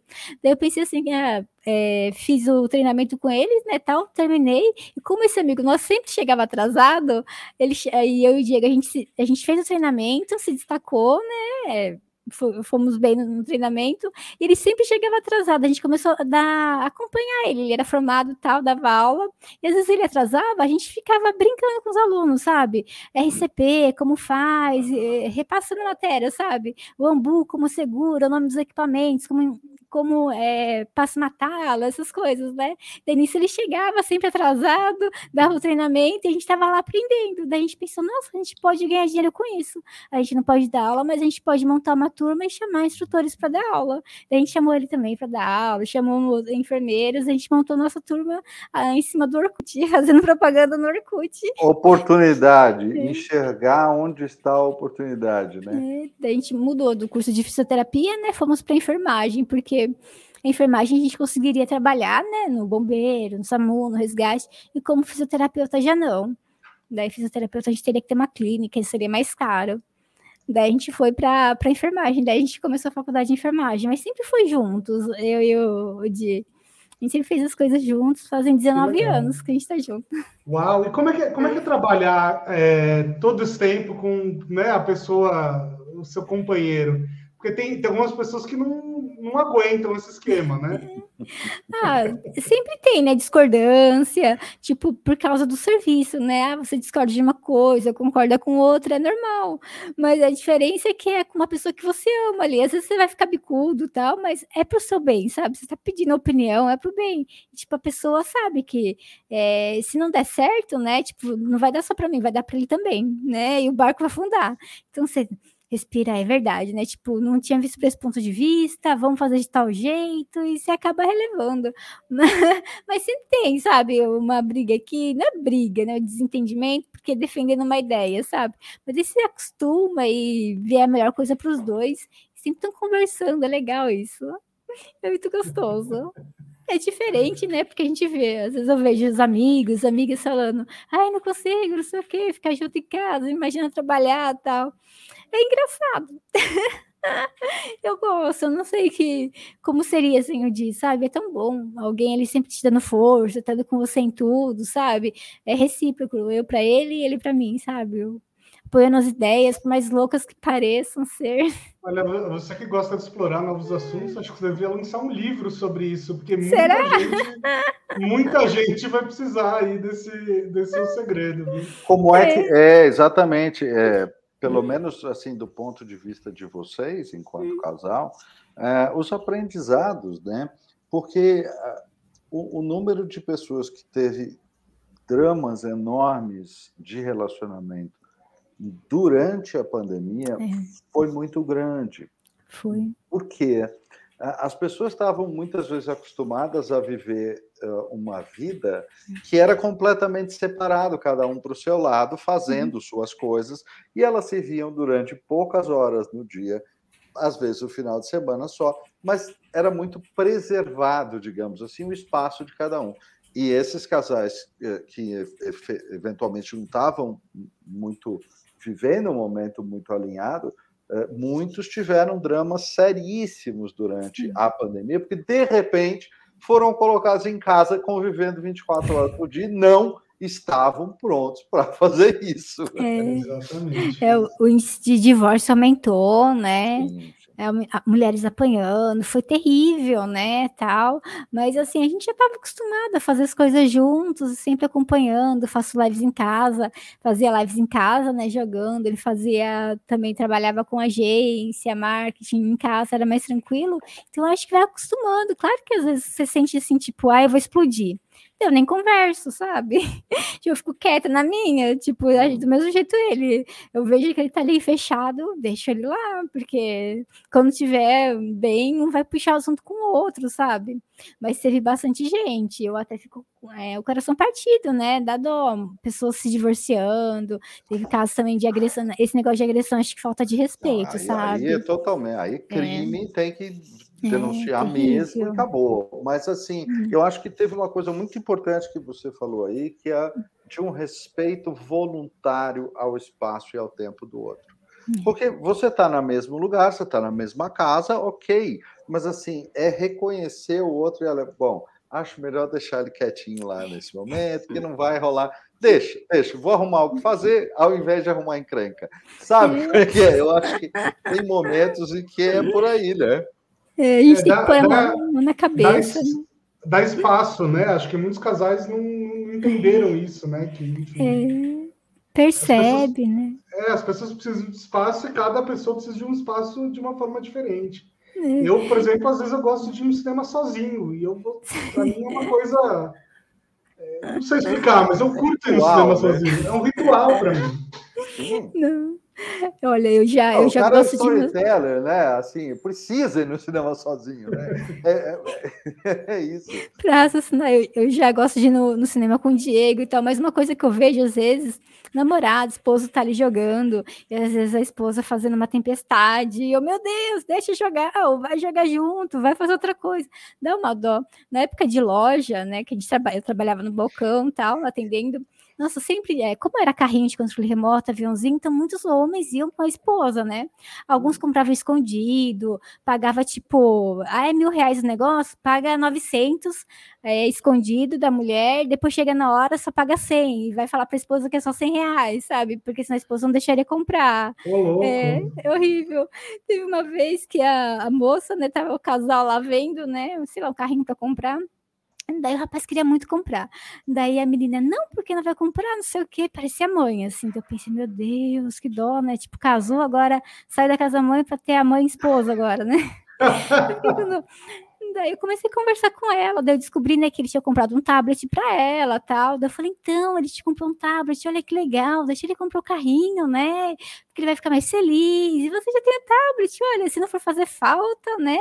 Ele vai ficar feliz, tal. Ela ficou com um bicão. Nossa, meu Deus do céu, porque às, às vezes a gente via, né, a pessoa ali, né? Depois ele voltou e comprou sozinho, coitado. a gente via ali a pessoa, tipo, precisando de um empurrãozinho, né? Tipo, aí deixa o rapaz, coitado ser feliz, ele já comprou para você um presente, né? Direitos iguais, né? Josi, eu adorei essa história sua, porque ela ilustra o ponto que eu costumo dizer sempre, é assim, olha, as pessoas elas vão fazer aquilo que elas decidem Sim. que elas vão fazer. A questão se você vai saber ou não é outra. É, elas é vão fazer o que elas decidiram que vão fazer. É, é você que vai saber ou não, só isso.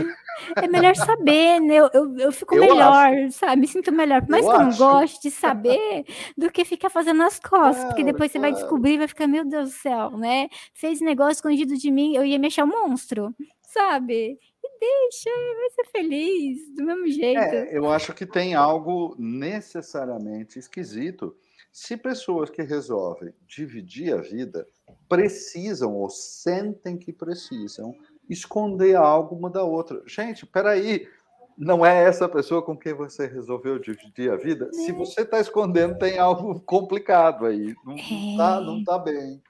Já é. teve test drive antes, namoro, né, tal, para ter certeza, né? Daí casou. Sim, é, é, exato. E daí a pessoa tem ali tipo uma segunda mãe, ai, eu fico, eu fico com uma dor no coração.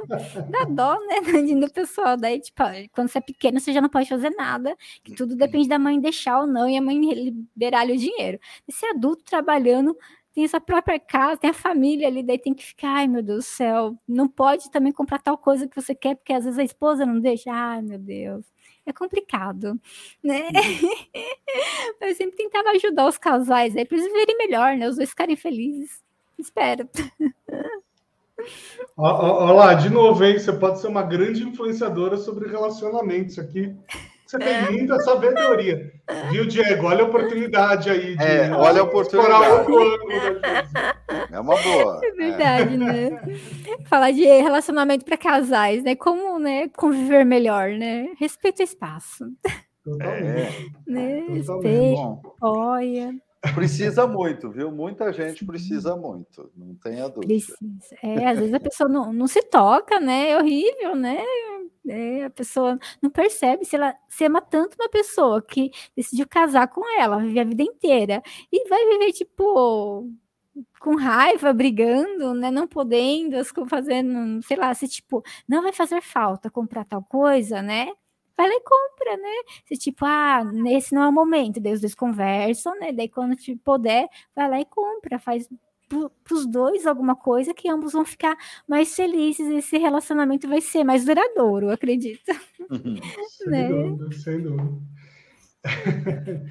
é, Josi, você né, tem um podcast e tal, e você deve, assim, você que se acompanha os outros podcasts, você deve ter visto a crise que deu aí um, mais ou menos um mês atrás, né, com, com o Flow, com aquela coisa toda, tal, e eles perderam, uh, acabaram perdendo aí todos os patrocinadores e tal, e até agora estão tentando se, uh, se restabelecer. Você sentiu essa crise também? Essa onda acabou atingindo outros podcasts? Como é que, como é que foi?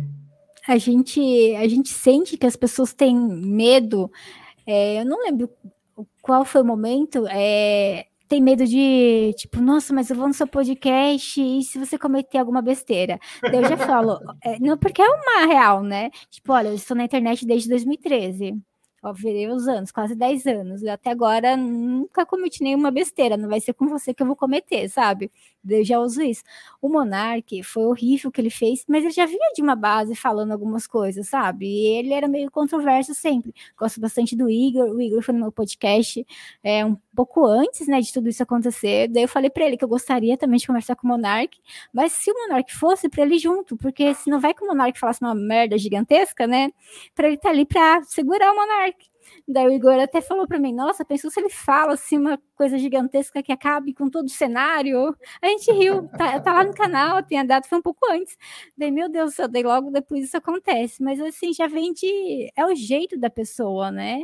É, eu achei muito interessante fala. isso que você falou, Josi. É, você já vinha percebendo que tinha uma tendência nisso, quer dizer, tem, tem, tem algo que está apontando ali para um, um gosto ou estilo, não estou julgando, mas enfim, um, um gosto ou um estilo, ou um jeito de ser que já é aquilo de andar num fio de navalha, andar numa coisa extremamente arriscada, né?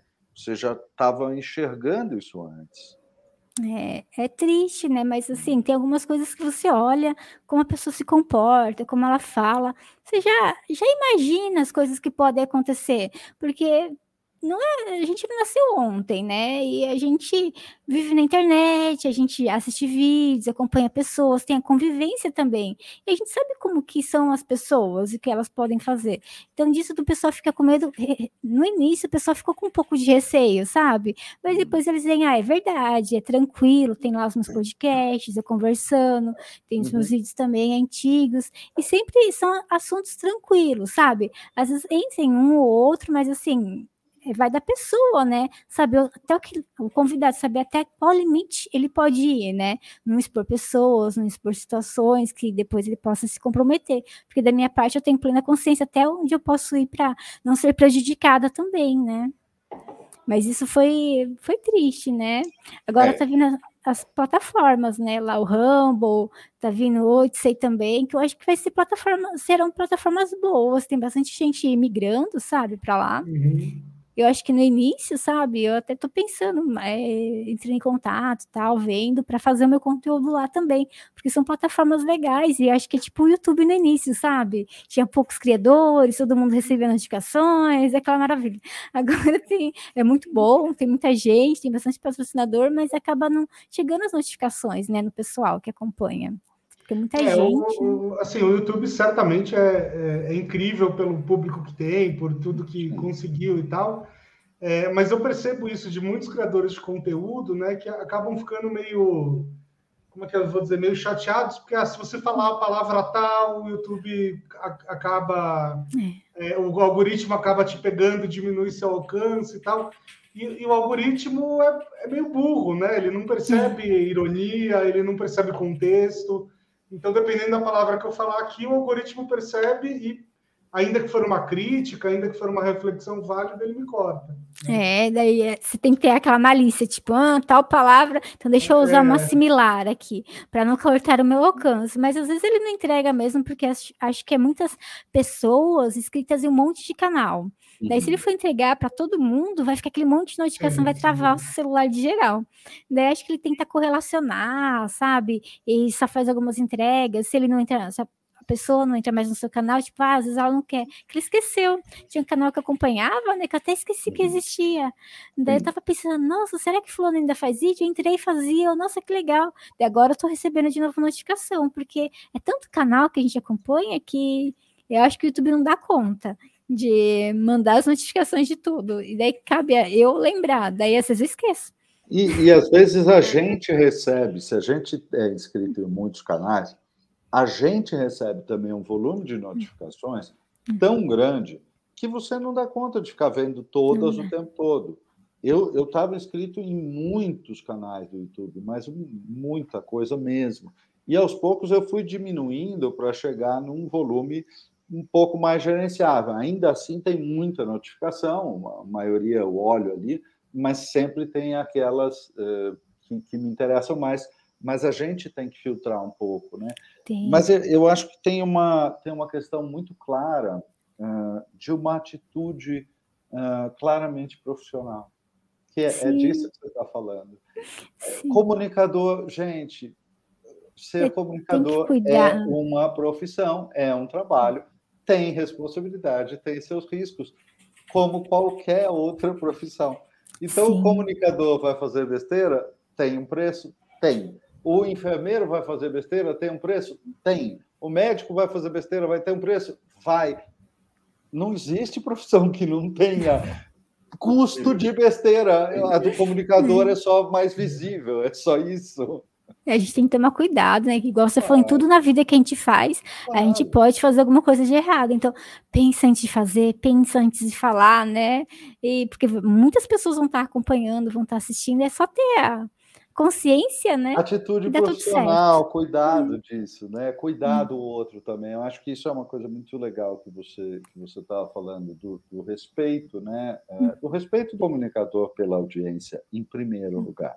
Porque aí ele tem algo uh, que começa nele e que talvez ele receba de volta. Com um pouco de sorte, a audiência também vai eh, devolver um comportamento civilizado e respeitoso. Agora, se não começar com ele, não tem muita chance, né? É, tem que partir da gente, né? Como a gente quer a atitude da outra pessoa. E a gente mostrando respeito, a pessoa do outro lado vai tratar também a gente com respeito, né? Uhum. Então tem que partir de algum lugar, né? Então, você sendo legal, tratando com respeito, a pessoa vai te ver assim, vai. E você vai atrair mais pessoas assim, sabe? Que pensam igual você, que concordam com suas ideias, respeitam, valores, as, né? respeitam as outras pessoas. Isso são os valores, e vão todo mundo andar junto ali. Sabe que é, é, essa expressão que você usou agora, eu acho que é uma expressão chave, né? Você vai atrair gente que pensa como você. É. É, eu acho que muitos Opa. influenciadores ou pessoas que estão tentando se tornar influenciadores na internet tento agradar todo mundo, né? E é claro que tem um ou outro que consegue. Quer dizer, agradar todo mundo é impossível, mas tem um ou outro que consegue agradar quase todo mundo, digamos assim. Um Whindersson Nunes, uma Juliette da vida, mas não é a realidade de 99% dos influenciadores, né? É. É, e aí entender isso é muito importante. Né? Você não vai ter todo mundo, mas se você conseguir uma comunidade coesa, e grande o suficiente, bacana, né? E, e com respeito, etc.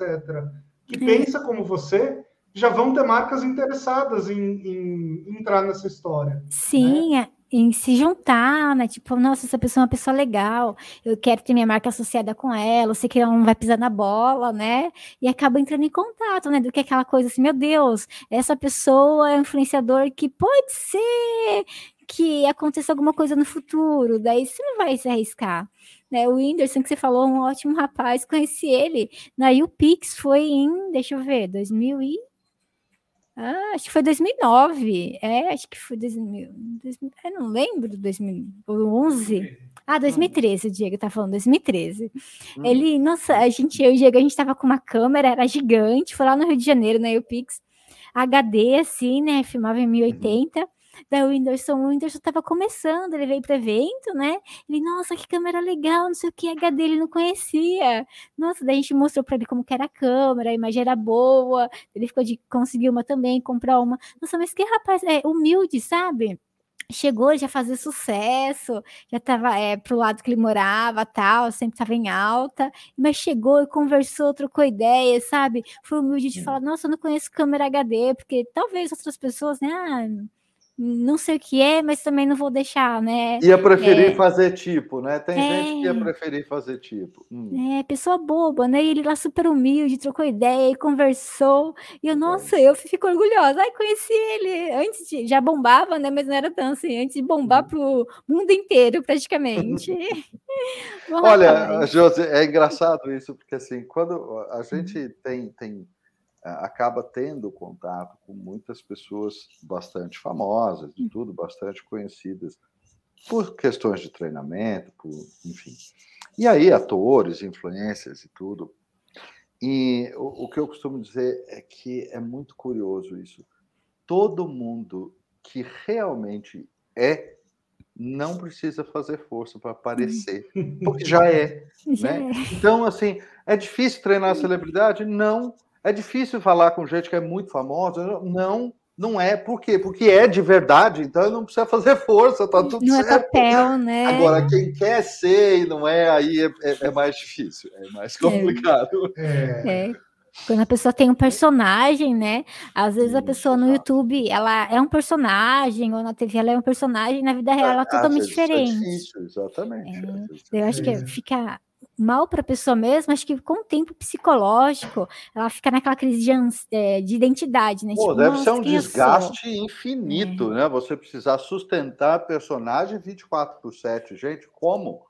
Não, não tem dá, como. Né? Não dá, não dá. eu não sei, eu ia pirar. Tipo, se eu não pudesse ser quem eu sou realmente e fingir que ser outra pessoa e só nos pois é. momentos é. em casa. Ah, não, é terrível. Já aconteceu com a gente.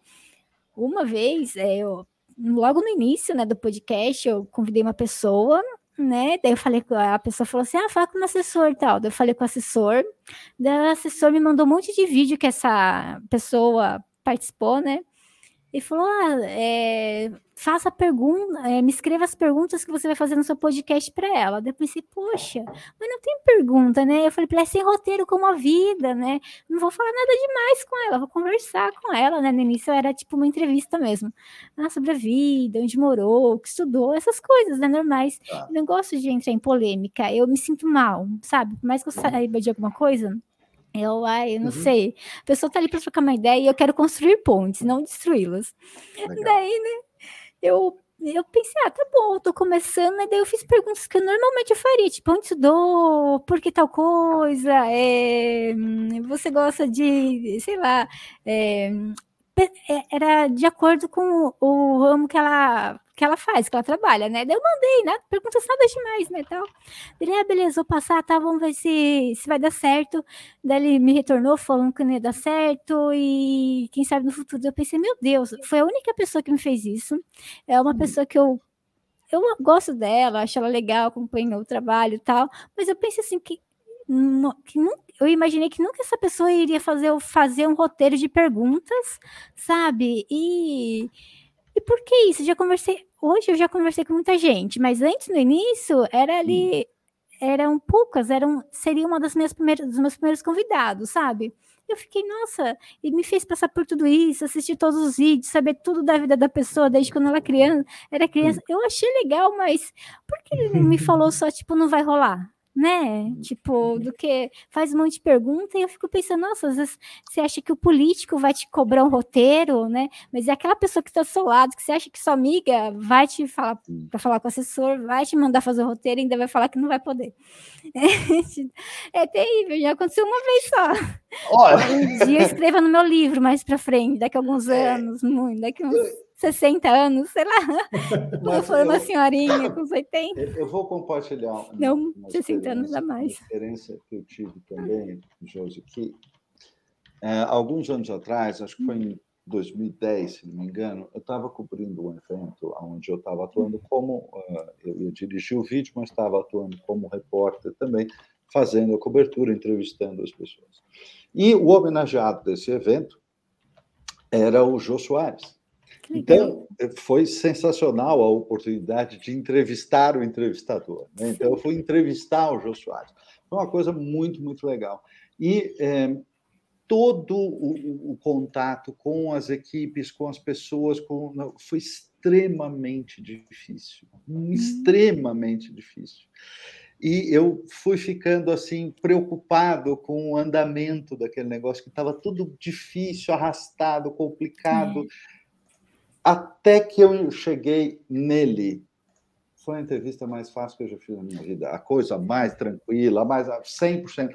E aí você vê que, às vezes, algumas pessoas elas se cercam de, de, de estruturas ou de pessoas que estão lá, por um lado, com uma tarefa de proteger a, a pessoa conhecida, famosa, não sei o quê às uhum. vezes as pessoas passam um pouco do ponto nesse sentido. É. E gente, gente erra e tudo bem. Pode Mas.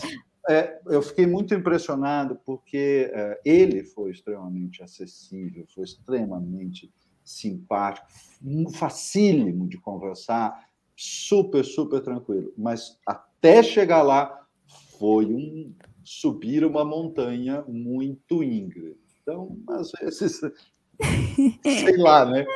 É, mas é, eu, eu, nessa pessoa, eu acredito assim que na internet ela se passa para uma pessoa e na vida real ela é de outro jeito. Tipo, ela não quer comentar os assuntos que ela comenta na internet.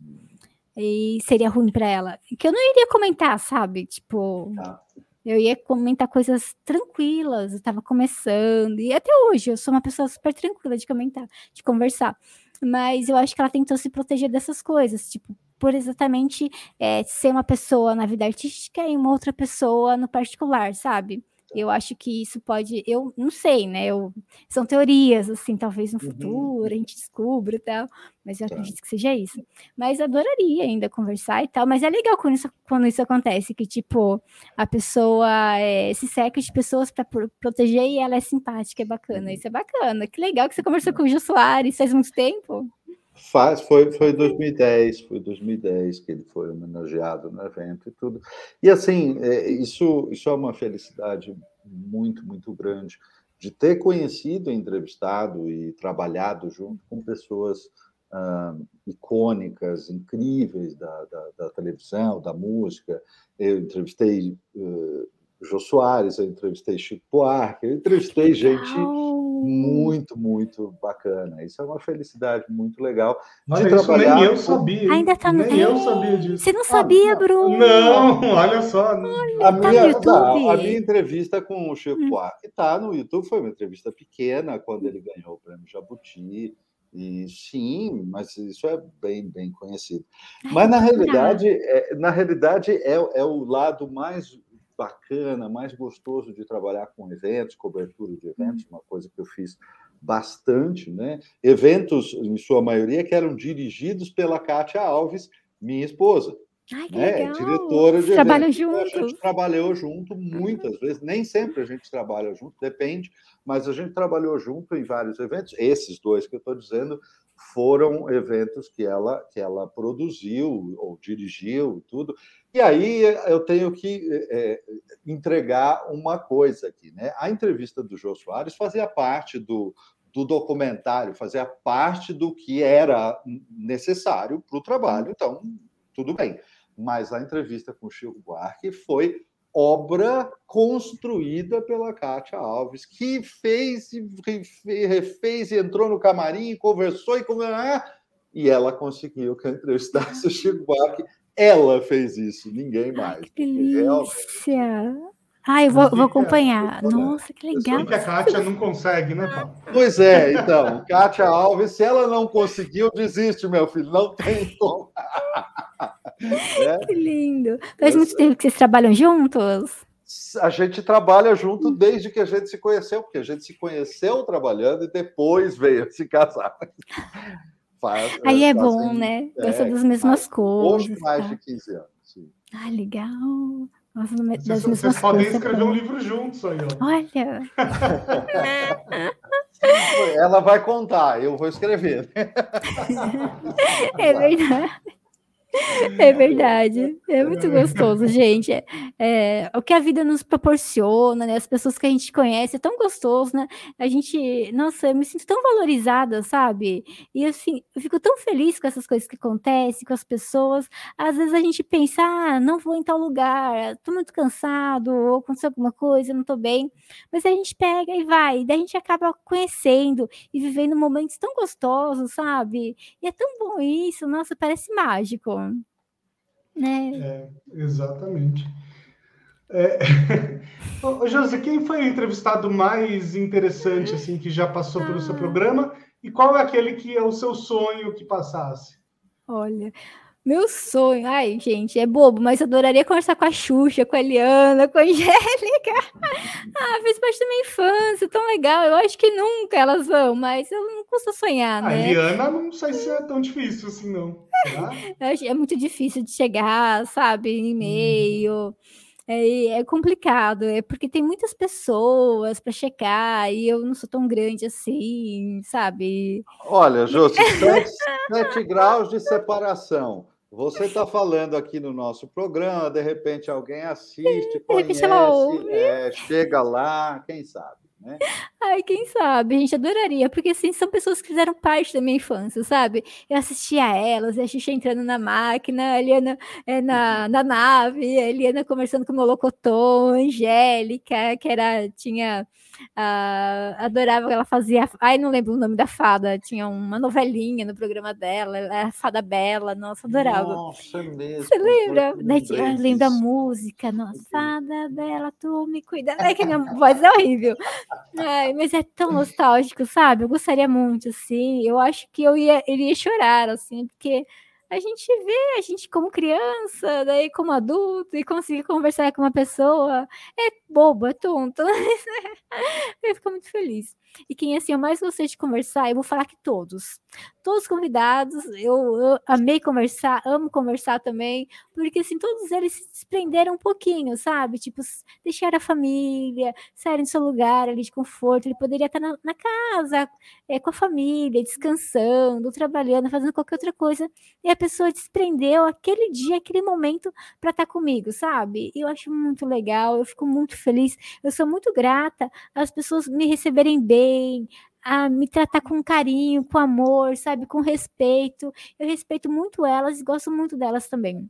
Eu me sinto é, muito valorizada e sinto que, ai, eu me sinto um super-herói de quadrinhos Legal. assim, é, que eu posso vencer qualquer coisa. E eu fico muito feliz com todo mundo que passou. Todo mundo tem sua história, seu momento, e eu acho muito legal isso, sabe? E, tipo, em momentos anteriores da minha vida, se me falasse um ano atrás que eu hoje estaria conversando com pessoas que eu jamais imaginaria, eu não ia acreditar.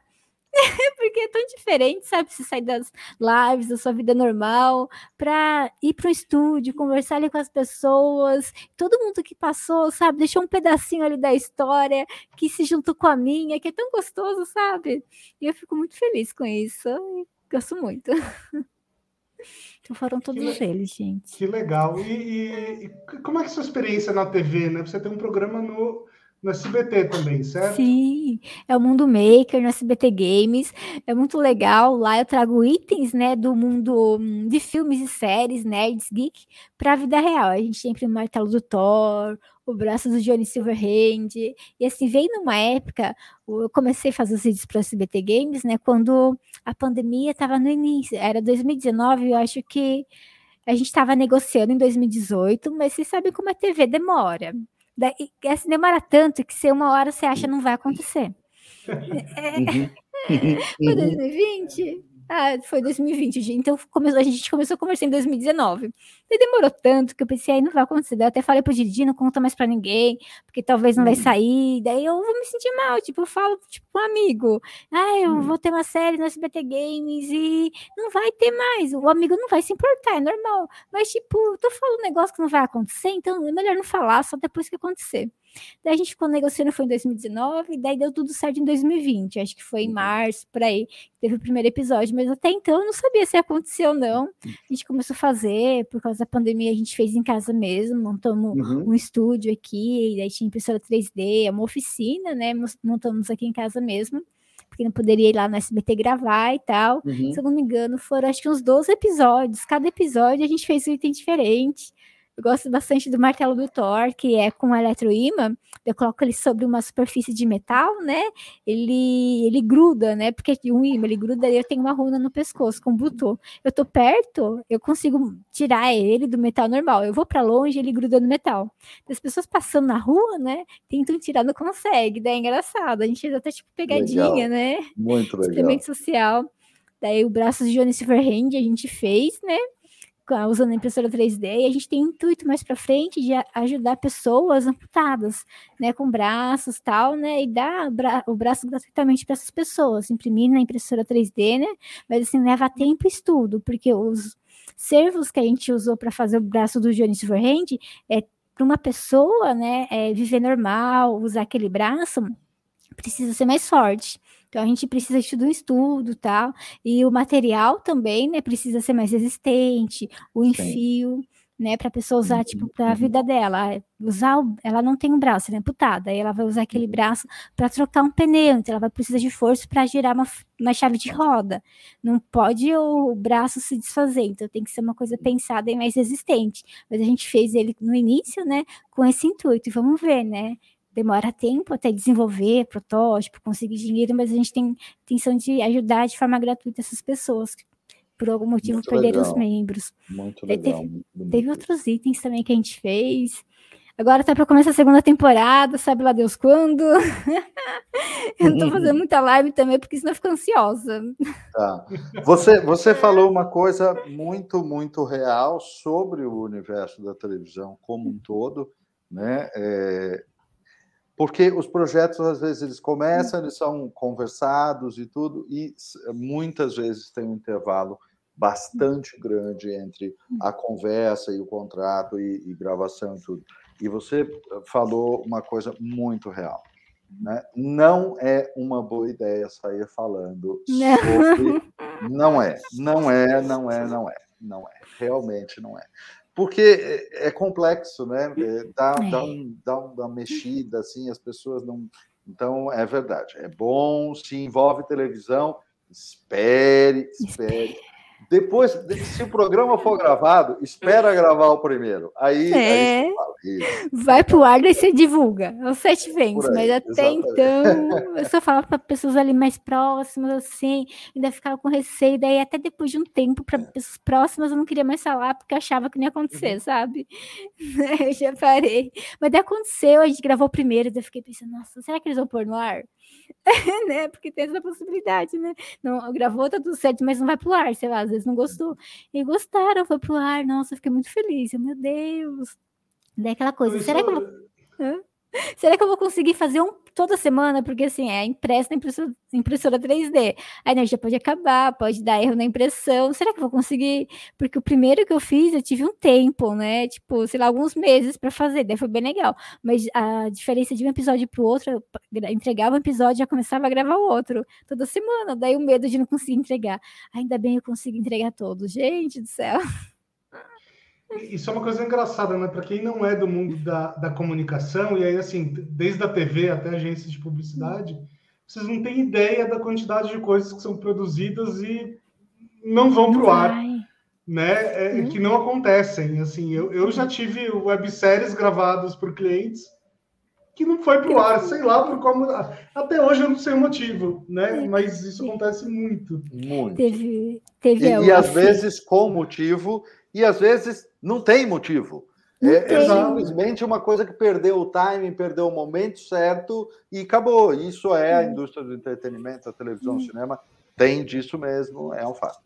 A filha do Silvio Santos, eu não sei qual delas, lá em 2000 e, entre 2010 e 2013, quando a gente tinha loja, né? Um produtor do SBT ligou pra gente, né? Perguntando hum. se a gente tinha uma Kombi amarela com controle remoto. E por acaso a gente tinha. Daí a gente falou, não, a gente tem sim dele, ah, que a gente vai gravar a entrada do programa da filha do Silvio, não sei o que, eles não querem trazer, daí a gente põe nos créditos, não sei o que, divulgação. A gente, claro, a gente pegou, levou lá a, a, a Kombi no SBT, entregamos para ele, conhecemos ali meio por cima, ficou muito feliz. E até hoje não foi ao ar. E acho que eles iam, ia ser um programa escolar, sabe, pelo que o produtor falou. Não sei o que aconteceu. A gente tá tudo feliz, ah, vamos divulgar a loja, vai que eles colocam um créditozinho, né? Que ninguém talvez vá ler, né? Mas a gente ia ficar muito feliz. O engraçado que eu vou contar para vocês, o mais engraçado é que às vezes, dentro da televisão, dentro das equipes, você não vai conseguir encontrar ninguém que saiba dizer por quê e o que, que aconteceu. Exatamente, esse é um fato. Tá Exatamente. Né? É, é muito doido isso, mas é verdade. Não é, isso, não, isso, isso já aconteceu comigo. Até hoje ninguém consegue me dar uma explicação do que porque o negócio não foi para o ar. Não é isso, porque às vezes era uma questão de time, era um patrocinador, era um encaixe com a temática de um ano específico, de uma época específica. Gente, é, é, é complicado. E às vezes a gente gostaria tanto de saber o motivo, né? Por mais bobo que seja, né? Saber por tal coisa. Ah, legal, mas ninguém vai falar para nós. o que, que aconteceu, né? Não, vou, Vamos ficar com a curiosidade. Vou aproveitar para contar uma história muito boa. Então, muitos anos atrás eu fiz um projeto numa empresa que eu trabalhava. E assim, esse projeto envolveu uma pessoa da equipe ir para outro estado, filmar lá e tal, não sei o quê. Quer dizer, teve uma movimentação grande assim de recursos, pessoa e principalmente energia, né? É, e aí o projeto ficou pronto, ele foi para o ar, mas assim o cliente não colocou nenhuma energia ali. Ele deve ter menos de 100 visualizações até hoje, porque na verdade ele foi para o ar, mas nunca foi divulgado. E aí eu fiquei um pouco ressabiado, né? Falei assim, será que o cliente não gostou, né? O que, que, que, aconteceu ali? E aí eu mandei uma mens... mandei um e-mail, né, perguntando o que tinha acontecido, não tive resposta. Aí eu mandei depois de uns meses. Aí a pessoa já tinha saído, é, que era o meu contato lá na empresa. Aí eu mandei um, um e-mail, assim, todo educado e tal, para o chefe dela, que era o, o CEO ali da empresa, né? Na verdade, não era uma empresa, tá? Era uma ONG, mas enfim, o CEO da ONG. E, e aí ele falou assim: olha, é, eu não lembro do projeto e tal aqui, mas eu vou organizar um comitê aqui dentro para a gente te dar uma resposta. Ai, que dor, coitado, você não tem ele mais. Daí eu falei assim: não, tá bom, já, já entendi, Uau. ninguém vai saber me responder. que dó, mas legal é que ele se comprometeu. É que dá dó, né? Você fala, não, pelo amor de Deus, eu só queria saber assim. Vai despender de muito, muitas pessoas, muito tempo, não precisa. Pois é, né? pois é. Nossa, mas que engraçado. Gente, como assim um comitê, né? É. Organizando, então por quê? O que, que aconteceu? Nossa, imagina eles se reunindo numa mesa lá redonda, com umas 20 pessoas discutindo assunto. Ai, Não, que dó. É, é muito estranho, muito estranho. É, mas a gente fica curioso, né? Às vezes a gente fica, mas por quê, né? Tipo, será que eu errei alguma coisa? Será que eu não fiz? Sei lá, tão bom, né? Se pelo menos falasse pra gente, pra gente saber se foi a gente, pra gente melhorar. Mas acho que às vezes não é. Coisa que vem lá de cima, sabe? Tipo, é, é. é mudou e, e, nada a ver. A gente acha que é a gente, né? A gente fica pensando nisso. Vai, vai saber. Ô, ô Josi, quando, quando eu estava negociando sua, sua vinda para cá, né, com o Diego, e a gente estava falando do seu cachê e tal. Tô brincando, tá, gente? Doei tudo, gente. Doei tudo para entidades é. carentes. É brincadeira, gente. Não, brincadeira, tá? É brincadeira, não teve cachê, não, gente. Mas quando eu perguntei pro Diego se, se você viria aqui e tal, eu falei assim: olha, não é um. Né, não é um podcast que tem uma grande audiência e tal, porque realmente a gente não tem. É, mas é um podcast que tem uma audiência muito qualificada, tem gente de empresas aqui, né, potenciais patrocinadores para você e tal, e, e, aí você super topou e a gente agradece demais. Eu mas, que agradeço. Se agora, precisar, opa, pode chamar. Vamos, vamos organizar a parte 2 já. Mas é, agora falando para os seus potenciais uh, patrocinadores que estão nos ouvindo aqui, né? Por que alguém patrocinaria o, a Jose, né? Ou o, o programa da Josi, enfim. O ah, que, que você acha que um patrocinador encontra em você, que não encontra em outros? A marca da pessoa vai ser bem cuidada e eu vou dar o meu melhor e até mais para cuidar como se fosse um filho. Olha. Olha, que boa resposta, hein? Eu não sei, mas, mas a pessoa pode ter aí confiança que eu vou cuidar da marca. Eu já tive empresa, eu sei como que é, e a gente tem um nome a zelar, tanto a empresa quanto eu e a gente vai cuidar, né, para que seja é, bem querido, bem visto, né, em todos os momentos, e a porta sempre fica aberta, a pessoa é, quiser a comunicação, a comunicação é sempre direta comigo, com o Diego, não tem barreiras para dificultar o acesso, e ela sempre vai ser bem cuidada aí, porque eu sei que é difícil, a gente tem uma marca por anos e tem que cuidar dela, ela tem que ser bem vista, e a gente não pode é, jogar tudo que a gente conquistou pela janela, do mesmo jeito a empresa, do mesmo jeito eu, então acredito que é isso. Mas se quer, pessoal, é contato.josigamer.com.br. Olá, olá. Bom, muito bom. Aí. Agora, Josi, posso, posso dar duas sugestões aí nesse pitch? Eu acho que é um pitch muito Ai, bom. legal. Mas eu colocaria duas coisas aí, tá? Ai, pode pôr. Me É. ajuda. É, eu diria que assim, você tem um, um jeito de lidar com a sua comunidade que é muito especial, né? Que nem todo influenciador tem. E Sim. você tem um jeito de conversar é, sobre a vida que é, é muito leve. Você contou de coisas incríveis aqui, algumas coisas até mais pesadas, assim, de um jeito super leve. É, e isso é um valor para as marcas, tá? Porque é, as marcas hoje em dia precisam entrar né, em, em certos assuntos que são é, complexos, sensíveis, etc. E é, ter alguém que consiga colocar isso sempre de maneira leve, tranquila, é um valor muito grande. É, eu colocaria isso no seu pitch, viu? Ai, obrigado. Vou adicionar. Gente, vamos conversar. Bem importante, bem importante, porque de fato não é simples, não é qualquer pessoa que sabe fazer isso, e é um valor é, bastante importante, sim. Bem legal, bem legal. Vamos é, abordar temas, conversas, nada, nada polêmico. Se tiver alguma coisa, ser de forma leve, tranquila, sem ofender ninguém, por favor. Não quero que ninguém saia, né, se sentindo mal. Esse cuidado, esse cuidado com o ser humano do outro lado, ele é tão essencial neste momento da humanidade. É, A gente, a gente já passou e tem passado por coisas muito difíceis, muito pesadas coletivamente, todo mundo muito no limite. Gente, a gente precisa aprender a lidar carinhosamente com, com o outro do outro lado, né? é, precisa saber, assim, respirar, deixa aquele momento de explosão passar e voltar assim. assim. Tem uma música do Black Eyed Peas, When is the Love, Onde está o Amor. É uma música antiga, mas a- eu e o Diego, a gente estava ouvindo, tipo, uns dois dias atrás, e, tipo, nunca bateu tanto, é, bate sempre com todos os anos que ela já, já é uma música antiga, tá, antiga e tal, mas nessa época bateu tanto, sabe, doeu na alma, daí você pen- pe- pensa assim, nossa, onde está o amor, né? O que as pessoas estão fazendo, né? E por que elas estão fazendo, tratando, né, o próximo dessa forma horrível, né? Onde está o amor, né? E tipo, a gente não é nada, a gente não vai levar nada, vamos tratar o próximo ali com educação, né?